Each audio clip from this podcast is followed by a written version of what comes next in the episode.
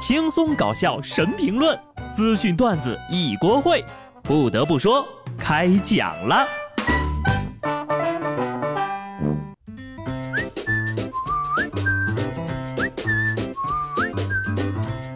哈喽，听众朋友们，大家好，这里是有趣的。不得不说，我是机智的小布。昨天呢，我看到一条社畜精品发言：入职以后，公司给每位员工发了一台电脑，表面上是每个人拥有了一台电脑。实际上是给每个电脑配了一个人。再跟各位探讨一个小问题啊，不高兴的时候你会做什么？反正我是会选择工作，本来就一直在打工呀，干着干着就会忘了自己为什么不高兴了。打工的快乐是苦中作乐，下面这位妹子的高兴呀，那是出现幻觉了。又到了我们云南人吃野生菌的季节了，就是那些奇形怪状的好吃的蘑菇。到底有多好吃呢？这么跟你们说吧，吃野生菌没有中过毒的云南人不是合格的云南人。前两天昆明一妹子吃菌子中毒之后呀，送医院。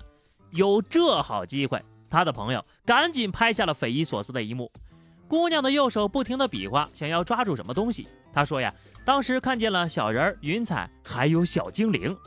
收治她的医生介绍，女孩呢属轻微症状，她和家人一块吃的见手青。但是只有他中毒了，所以知道了吧？吃蘑菇能看见小精灵的传说是真的。我猜那个什么超级玛丽啊，吃了蘑菇变大变小，就是这么来的。所以呢，你们要知道，云南人都说吃野生菌一定要做到三熟：一是对菌子的种类熟，二是把菌子给做熟，三去医院的路熟。反正吧，就我们这边，每年到这个时候，医院的肠胃科洗胃那都得排队。虽然姑娘中毒后看起来天真烂漫，还有点可爱，但还是要认真的跟大家说，千万不要有大胆的想法。吃野生菌中毒对内脏的功能呀，多多少少都有损坏，而且每个人的反应不一样。菌类中毒之后出现幻觉，是幸存者才会有的体验。你们懂我的意思吗？而下面这个大哥的声音，一般小伙听了可能呀，还真的会有大胆的想法。近日，警方破获了一起主播诈骗案，被抓男子不一般，清清嗓子一张嘴，纹身花臂男秒变软萌萝莉音，而且啊，没有用变声器，就是他自己个儿的声音，吓得警察小哥啊都向后挪了半屁股。这男的说，因为觉得女主播更容易收到礼物，所以苦练发音。他还利用声音和网络照片与一名网友建立了恋爱关系，以各种理由骗对方打钱，半年就骗了五十万。啊，我哭了，这声音怎么说呢？就跟就跟你的网恋对象很像。如果你的网恋对象这两天没联系你，那你就要好好思考一下了呀。正所谓台上一分钟，台下十年功，本事是真本事，骗人钱财啊，那就是你不对了呀。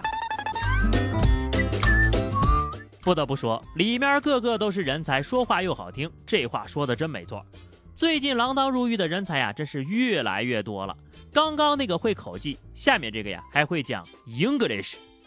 近日，一位客人在上海长宁一家酒店遗失了一部电脑，警方调查发现，一女子两次变装躲避监控，偷走了电脑。到案之后呢，审讯途中，涉盗女子竟然以中英双语向民警供述求饶。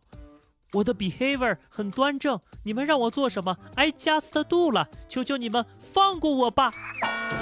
啥玩意儿啊？就就整上英语了？我也是 enough enough 的了，放过你？我们的漏不可漏啊！Sorry 有用的话，要 police 干啥呀？就蛮好 laugh 的。恕我直言，只要你违法了，会八十国语言也是无济于事。赶紧啊！举汉的投降，坦外的从宽。这下呢，监狱里又来了一个会英语的人才啊！果然里面个个都是人才呀。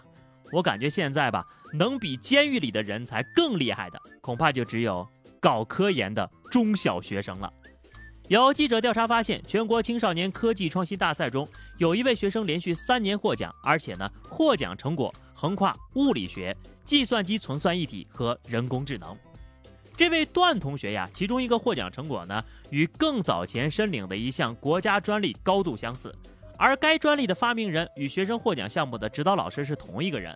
此外呢，专利的第二位发明人段书凯，现任西南大学人工智能学院教授、博士生导师、副院长。段同学的三次获奖分别在他初二、初三和高一，所属的学校为西南大学附属中学。之前有个小学生搞科研已经全国驰名了，现在中学生也不甘落后了。我就想问一下，这幼儿园科研人员选手什么时候出来？受精卵选手已经拿着数据在母胎里跃跃欲试了。万万没想到，中小学生已然成为我国科研主力军，真让我这样的本科生看了瞠目，博士生看了流泪呀！我呢也准备写一篇论文了，论投胎的重要性。之我的教授父亲，各位听友，你有拼爹的资格吗？拼爹呀，谁都想，前提是你得有个厉害的爹，不然呢，只有坑爹份儿。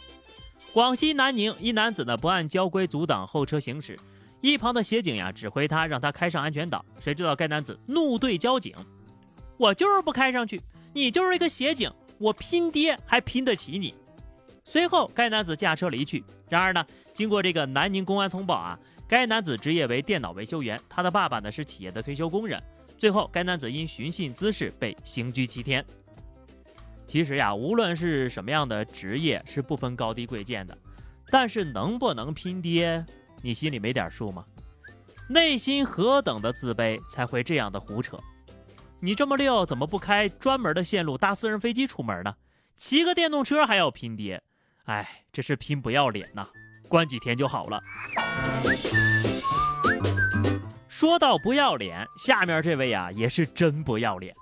前两天，山西朔州一小学老师呢，因为没有收到鲜花，在毕业的班会上谩骂学生长达十分钟，期间呢还多次爆粗口。据了解啊，这位老师因为学生家长给班主任送花，而没有给自己送花，而大发雷霆，并向送花的同学母亲吐口水，侮辱大骂：“你的孩子能念出个什么书？”事后，硕城居决定撤销该教师资格，调离教育系统，并给予小学领导班子成员免职处理。这个处理啊，太过瘾了，就该这么做。知道你为什么收不到花吗？因为你不配。你师德什么样，自己心里没点数吗？还想让人学生送花，可笑！就是因为有这些苍蝇屎啊，才坏了老师这个职业的风评。还好有同学当场给拍下来了，所以说说。同学们上课带手机可太重要了呀！不过说到手机呢，这个放假了啊，给孩子用手机还是要悠着点。上海一名十岁的女孩花费了三千八打车去山东见网友，警方与网约车公司配合，迅速确认了女孩的下车地点，并于次日凌晨接到了该姑娘。啊，在警方的配合之下呢，孩子已经被安全送回家了。原来呀，这女孩是偷偷的拿着妈妈的手机转了账，并且预约了车辆。为什么司机会同意十岁的孩子跨城打车呢？司机说了啊，这个姑娘呀个子有一米七呢，打扮也很成熟，当天还戴着口罩。当时的上车地点呢是大学的校园门口，所以误以为她是大学生。听听，人家十岁的孩子呀，啊一米七，而且敢花三千多打车跨省见网友。我都三十了呀，起步价七块钱的出租车都不舍得坐。哎，不说了啊。那么以上就是今天节目的全部内容了。关注微信公众号 DJ 小布或者加入 QQ 群二零六五三二七九二零六五三二七九，来和小布聊聊人生吧。下期不得不说，我们不见不散，拜拜。